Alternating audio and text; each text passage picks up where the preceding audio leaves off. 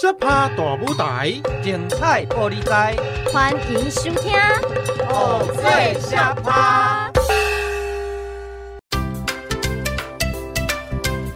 Hello，大家好，欢迎收听《偶最下趴》，我是菜头妹，我是大叔兄，我是二师兄。二师兄啊，我们之前的节目啊，有介绍到布袋戏发展成电视布袋戏时，当时创作了很多流行歌曲。不过我今天啊，实际到庙口看传统布袋戏，我还是听不太懂戏友在唱什么。哎，我有录下来，你听听看。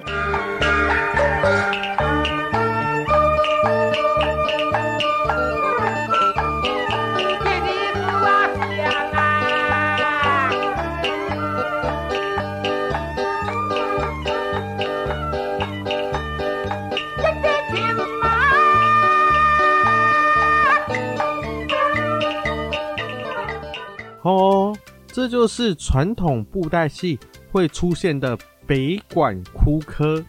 北管哭科这四个字怎么组在一起，就成了我听都听不懂的词呢？没关系，让我来解释给你听。嗯，我们呢通常都会说台语，叫做靠盔。嗯、我们呢说传统布袋戏可以分成北管跟南管的音乐啊。嗯，那这首。是属于北管类型的哦。另外啊，传统的歌曲不像是电视布袋戏，是以角色写主题曲，而是根据剧情的情节搭配适合的配乐。你刚刚给我听的这一首就叫做靠盔。靠盔，靠哦，指的是哭泣时的歌曲吗？没错，科这个字呢是身段的意思。哭科的意思就是哭的动作哦。那平常呢、啊，这靠盔都会用在什么剧情吗？哦，该不会就是有戏友在哭泣的时候吧？没错，通常呢就是用在戏友哭泣的时候，来创造悲伤的氛围。你听不懂是正常的。嗯，其实啊，这些歌词每一次呢都会不一样，但是旋律都是一样的哦。意思是在演不同的剧情的时候，或不同戏的时候，但是遇到这个哭科，我们就听得出来是同一首旋律喽。对，没错，同一首旋律，只不过呢，里面的歌词会不一样而已。哦，原来是这样，传统的情境配乐啊，这哭科的唱腔真的是很特别，歌词拉长长的尾音。而且啊，虽然是唱歌，却没有像我们现在的歌曲一样有明显的主歌副歌，反而啊是以前的这个传统乐器声更明显呢。没错，传统的布袋戏音乐可以让大家听到丰富的乐器声。今天的布袋戏小学堂不只是传统戏曲，我们呢还要介绍布袋戏演变至今，音乐设计也越来越多元化哦。好。那我们就一起来收听今天的布袋戏小学堂。你读什么戏？布袋戏。那大师兄呢？布袋戏呀。啊？布袋戏要读什么？想搞懂布袋戏没这么简单。行，这回来去布袋戏小学堂开堂。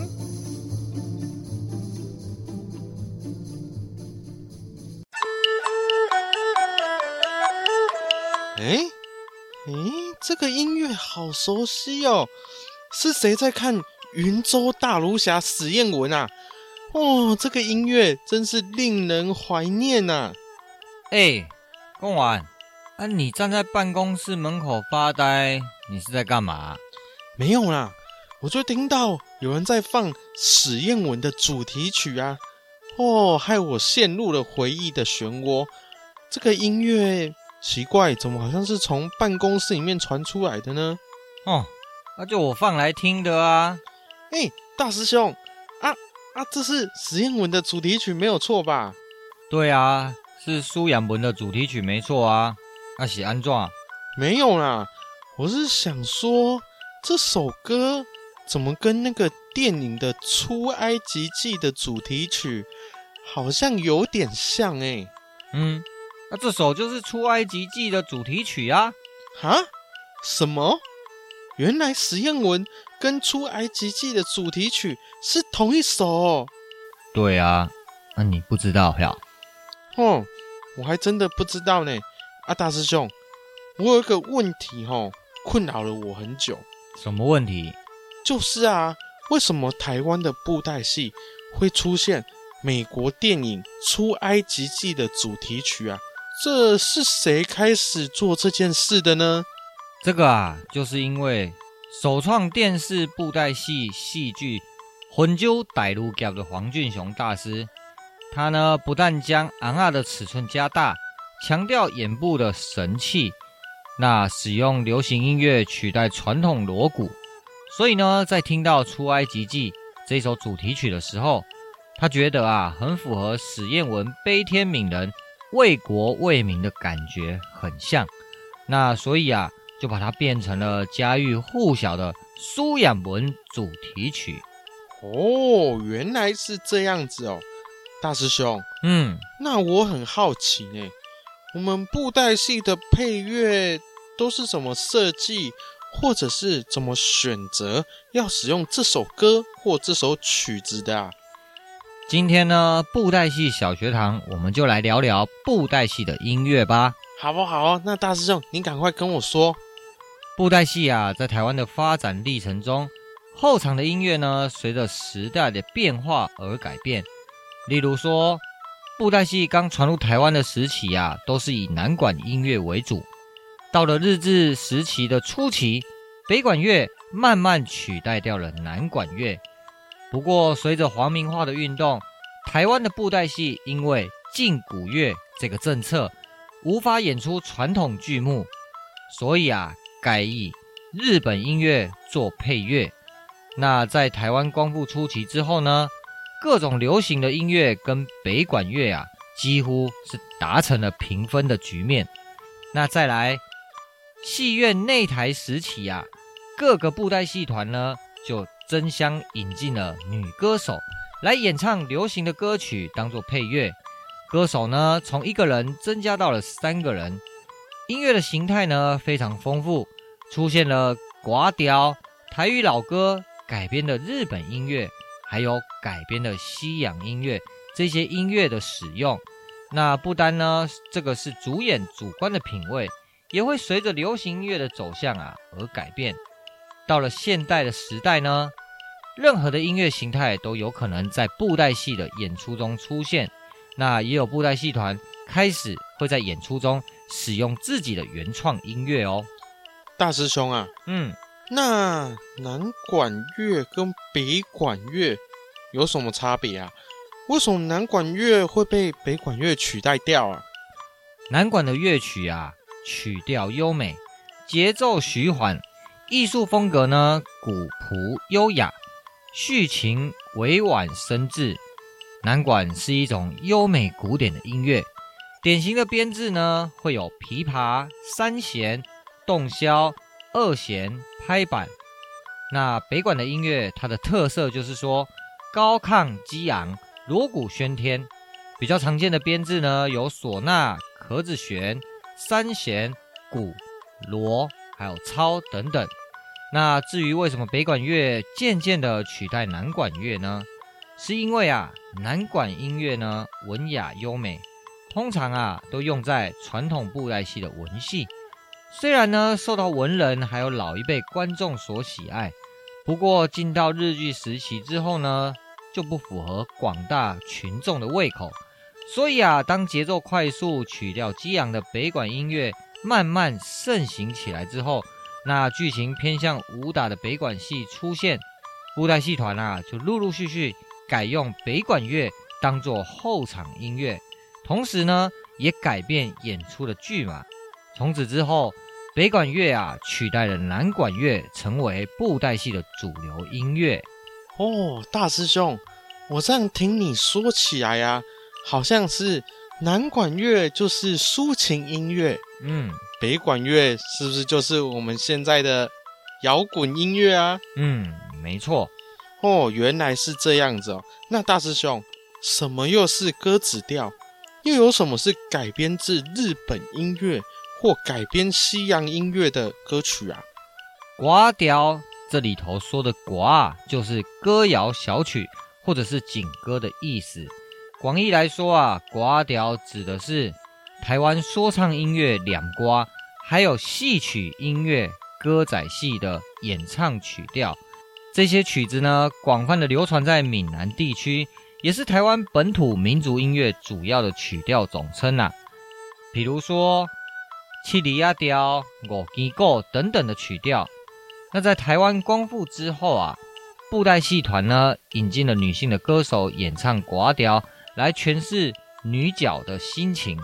那七里亚调就会适用在回答诉说的这个场景。那五更鼓呢，可能会用在寻根，然后到五更，需要发出鸡啼声啊、狗叫声。这个呢，也用在思念的场合。那这时候，台语的流行歌曲啊，通常都改编自日本的音乐，像是鞍马天狗啊、今宵客啊。那这个时期啊，美军协防台海区域，西洋音乐呢，也开始渐渐的在台湾流行。其中啊，包括了电影主题曲，还有西洋古典音乐。像是电影主题曲呢，有《荒野大镖客》，那古典音乐就有贝多芬的《命运》。这些乐曲啊，自然而然成为了布袋戏团引用的曲目啊。哦，那这么说来，《出埃及记》呀，就是当时引用来当实验文的主题曲哦。嗯，没错。那现在呢，我们就先中场休息一下，待会布袋戏小学堂再继续跟大家聊聊布袋戏的音乐哦。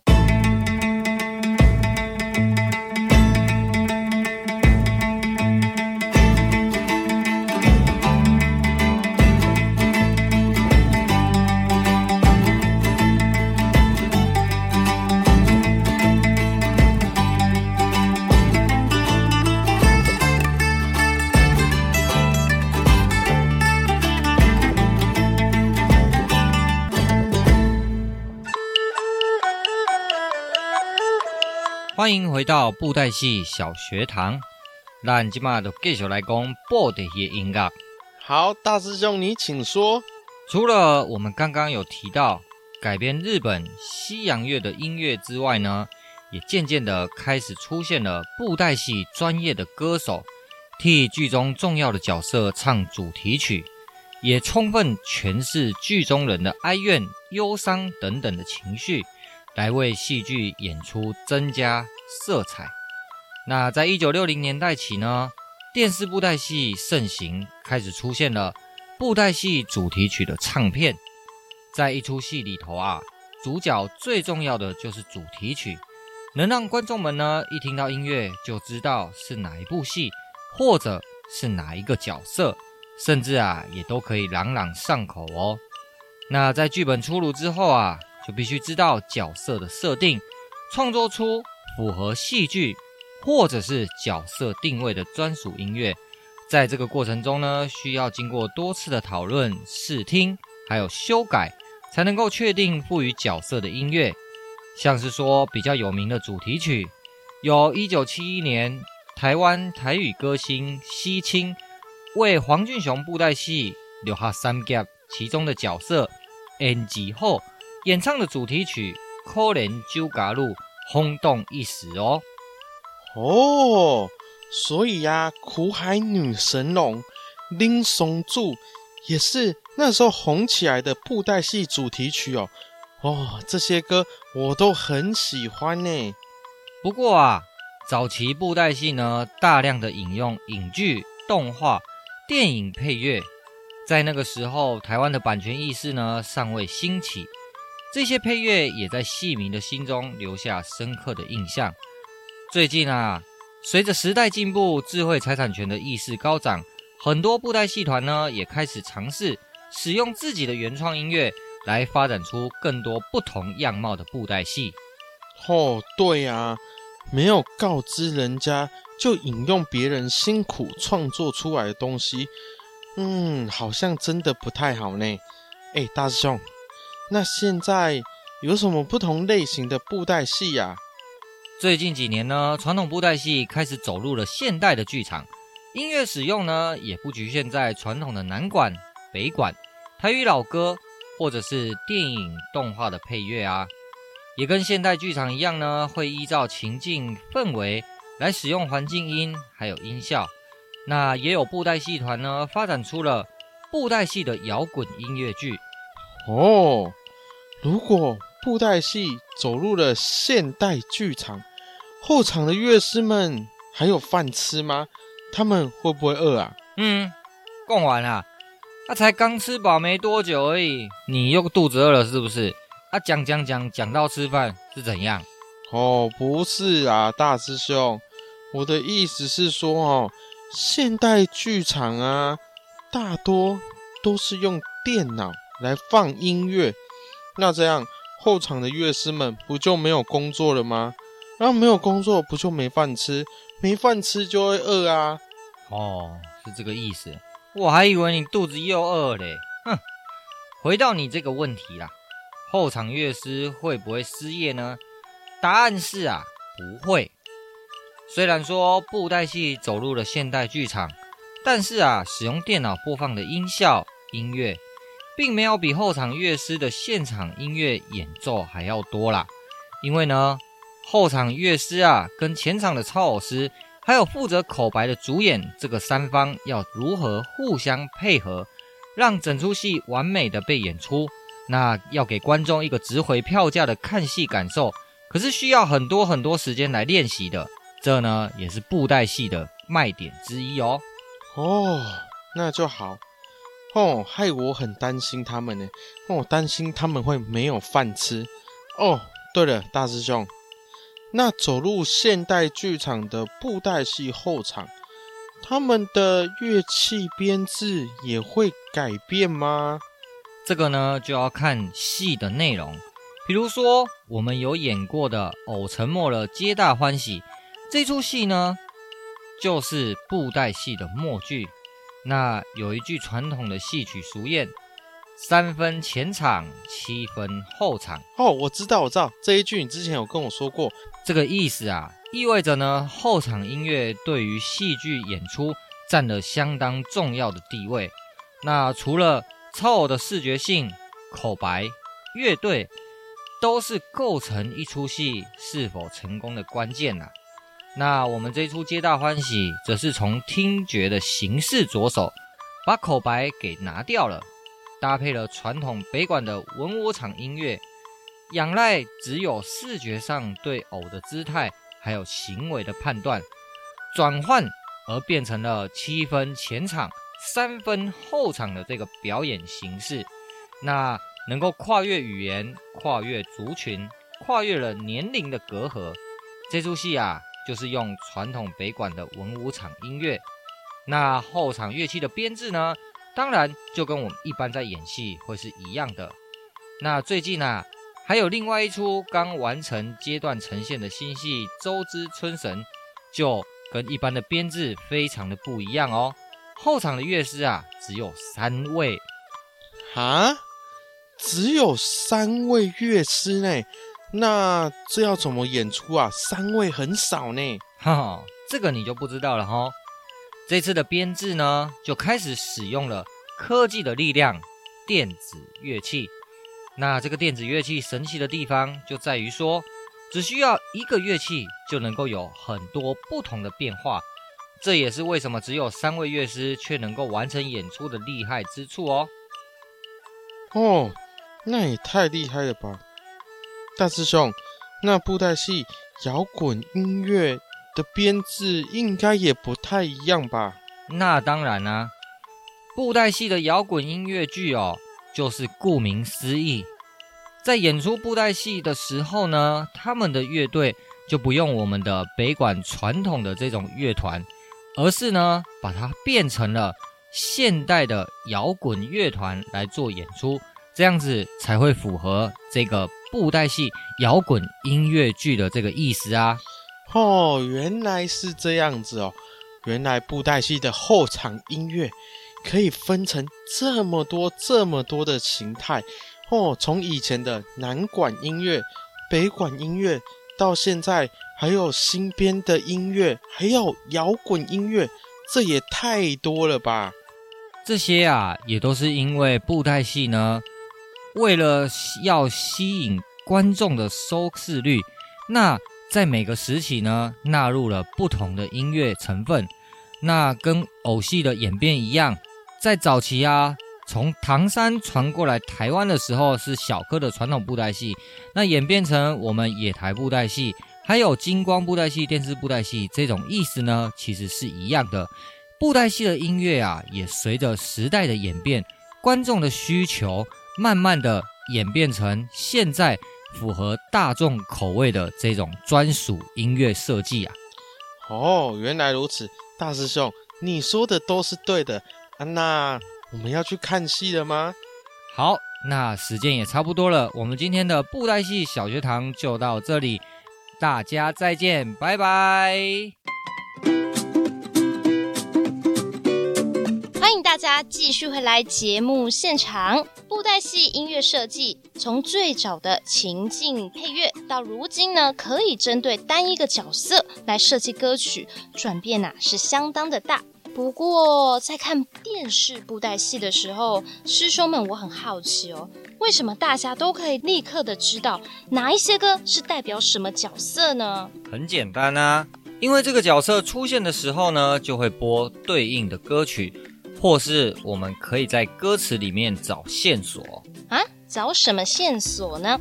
我举个例子，五月天呢有一首歌叫做《孙悟空》，那我们看歌词里就写到一些关键字，像是花果山、齐天大圣等等的，一看呢就知道是在讲《西游记》。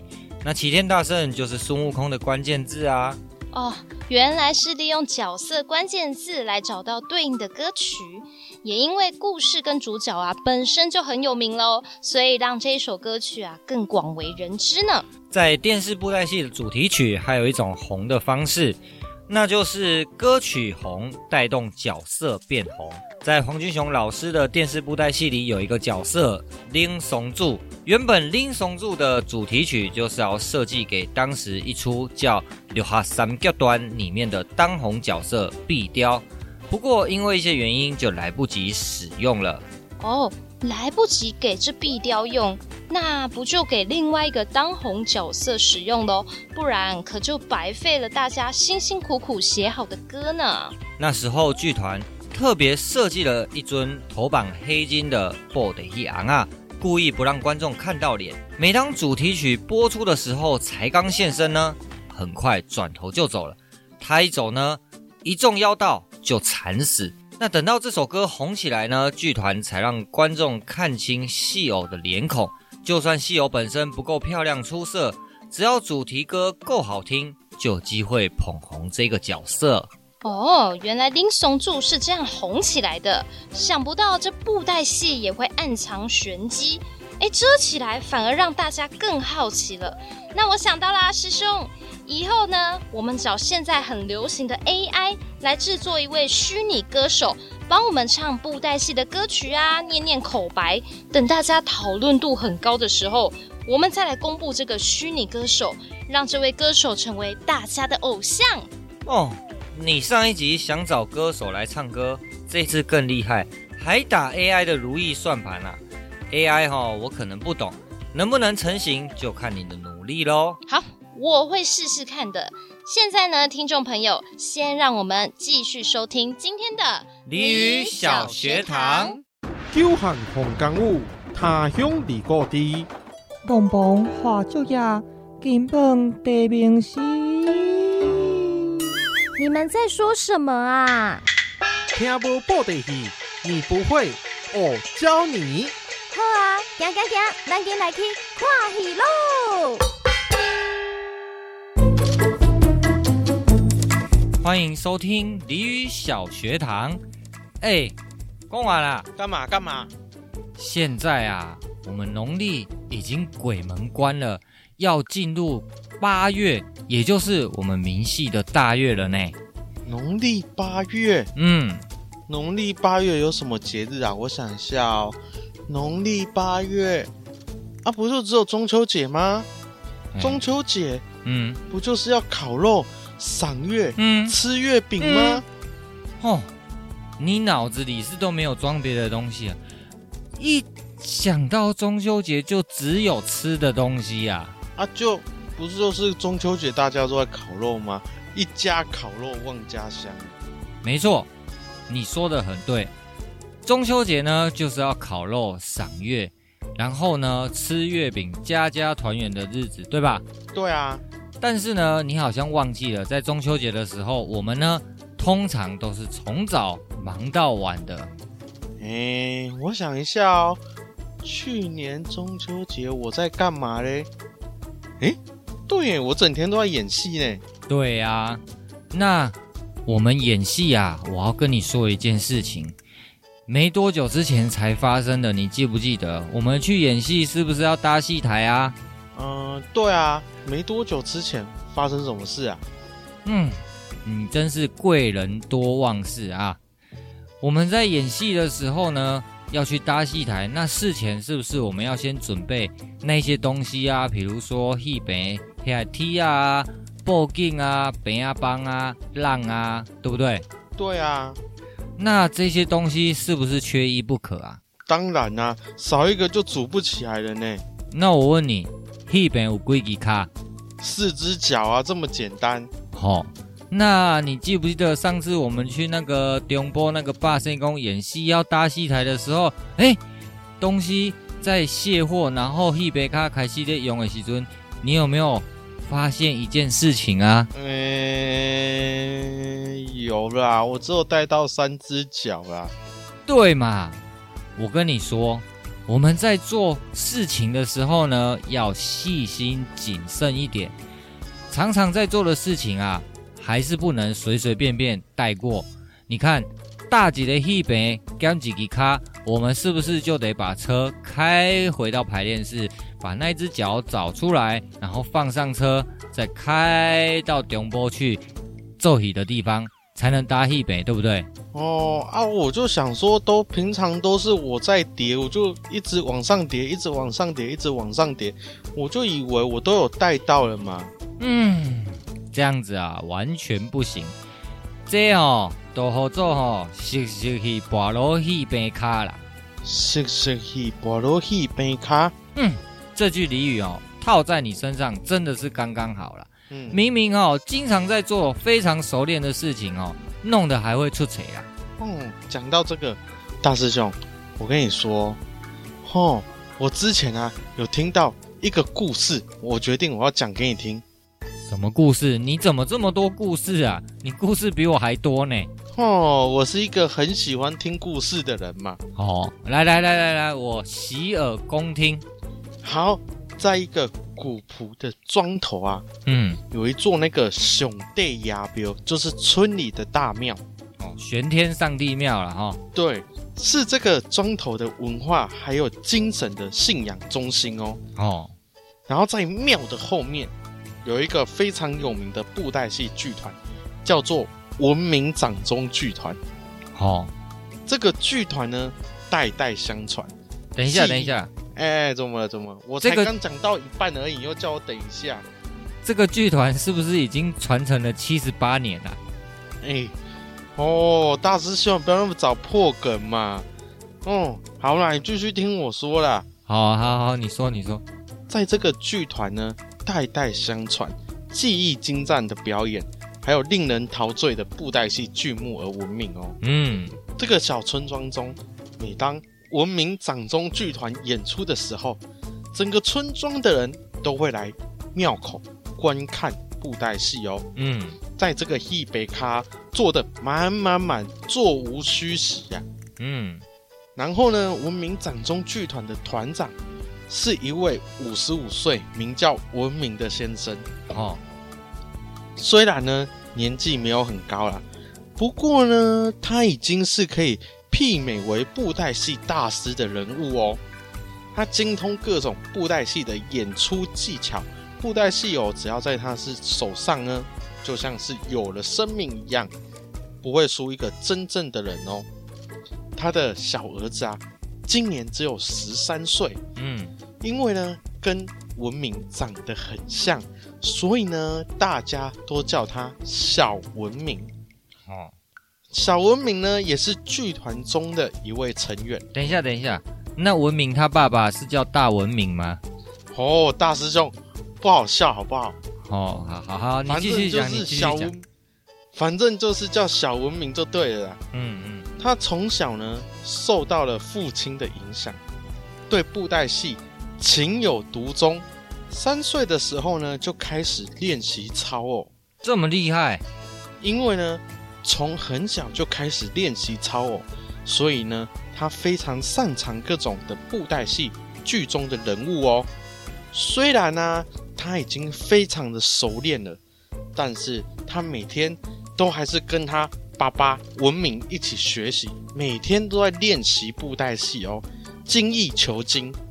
有一天，文明告诉了小文明说：“囝，传承布袋戏是咱一家伙仔的责任啊！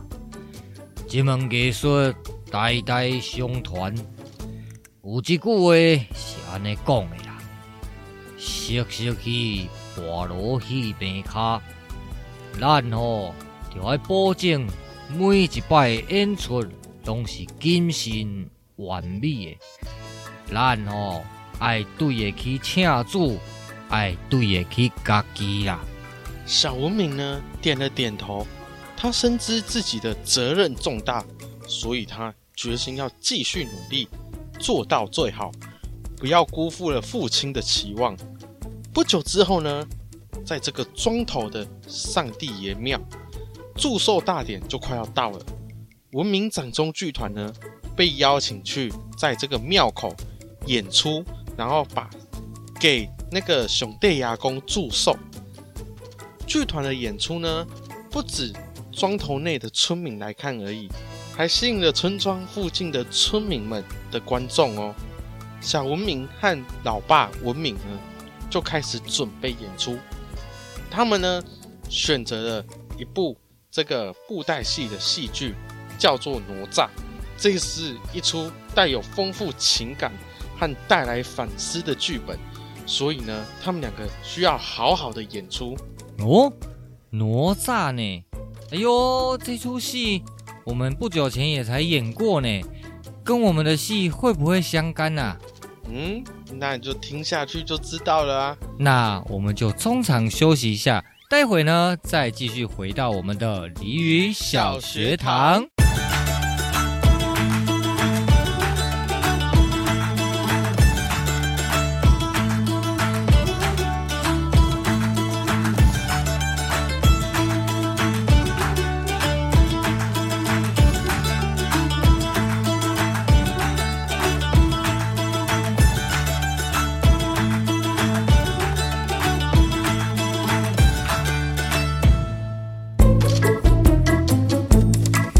欢迎回到俚语小学堂。哎，贡晚，哎，大师兄，怎么了？你刚刚说的那个故事哦，这个整个故事背景哦，我实在越听越熟悉呢。哦，你先让我讲完，你才在说熟不熟悉嘛？好好好，你继续说，你继续说。在这个兄弟宫的祝寿大典前几天啊，小文明呢不断的练习操偶，确保每一个动作都必须要掌握。他不敢松懈，因为呢，每一场成功的演出，对于剧团的名声来说都非常的重要。祝寿的日子终于来临了，庙城呢挤满了观众，哪吒的戏台啊，还有戏偶呢，都已经准备好，准备要马上演出了。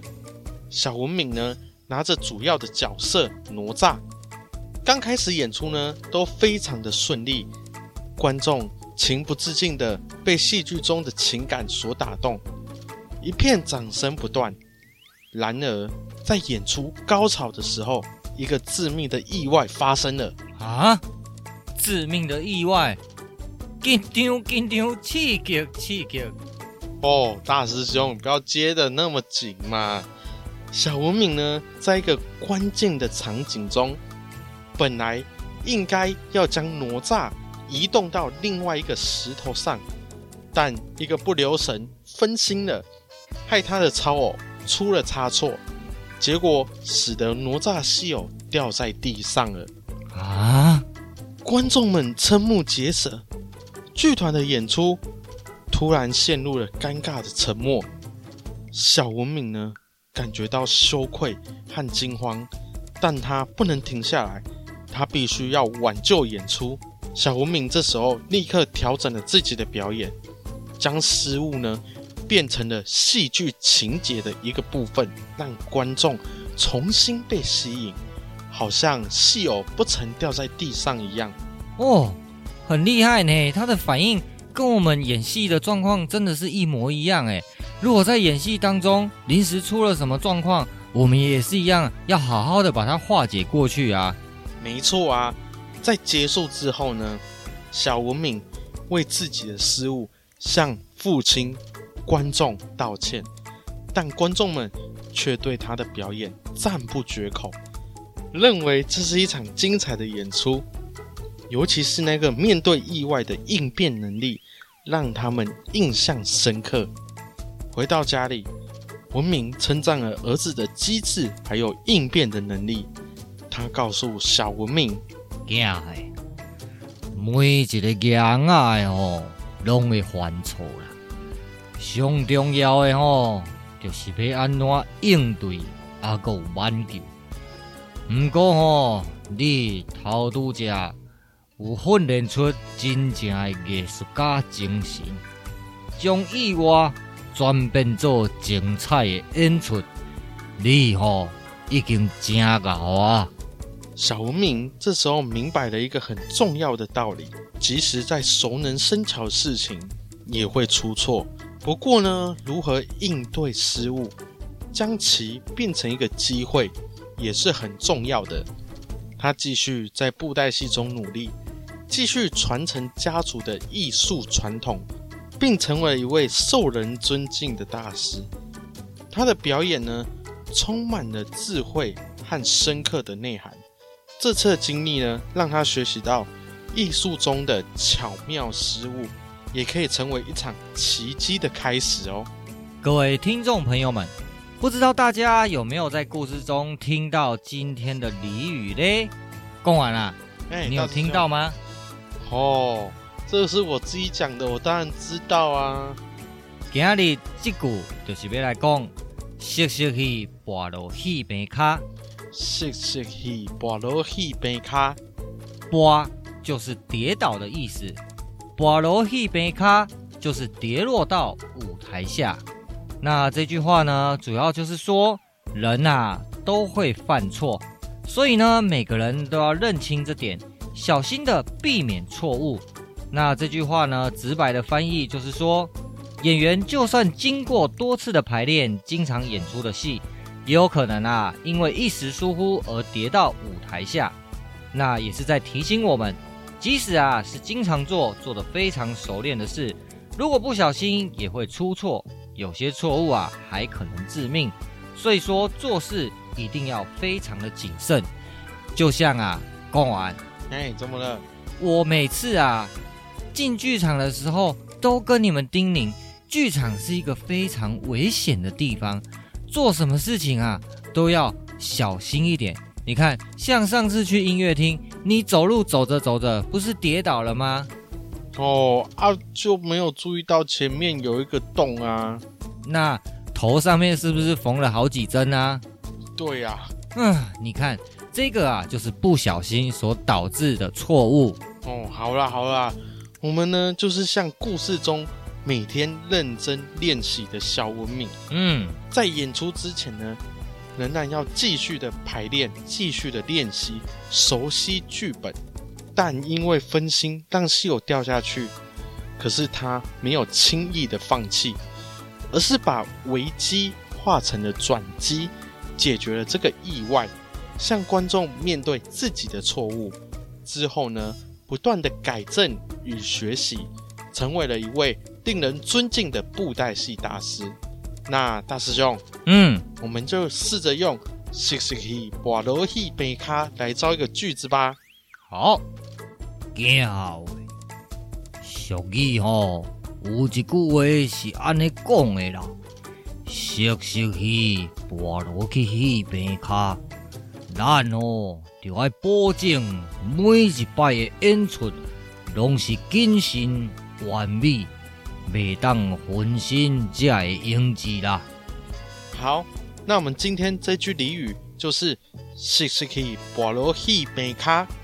这句俚语的意思呢，就是即使经常做做得非常熟练的事情，如果一不小心，也有可能会出错。那有些错误啊，还有可能会致命。所以呢，做事情一定要非常的小心谨慎哦。就像我们演戏的时候，经常呢会搭戏台搬东西，那有可能呢会因为一时的疏忽，不小心而导致啊这个舞台没有办法顺利的搭设完成，或者是呢在搭的过程中有一些小细节没有注意到，那在搬东西的时候，这个戏北有可能会塌陷。所以啊，虽然我们经常在做的事情，还是必须得小心谨慎，多一点心思哦。哦，好啦，大师兄，你不要再念了。每次哦，我只要做错事，你就会记好久好久。啊，我要时时刻刻提醒你啊，你啊才不会又重蹈覆辙。安呢，来给你这个本，那我们今天的俚语小学堂就下课喽。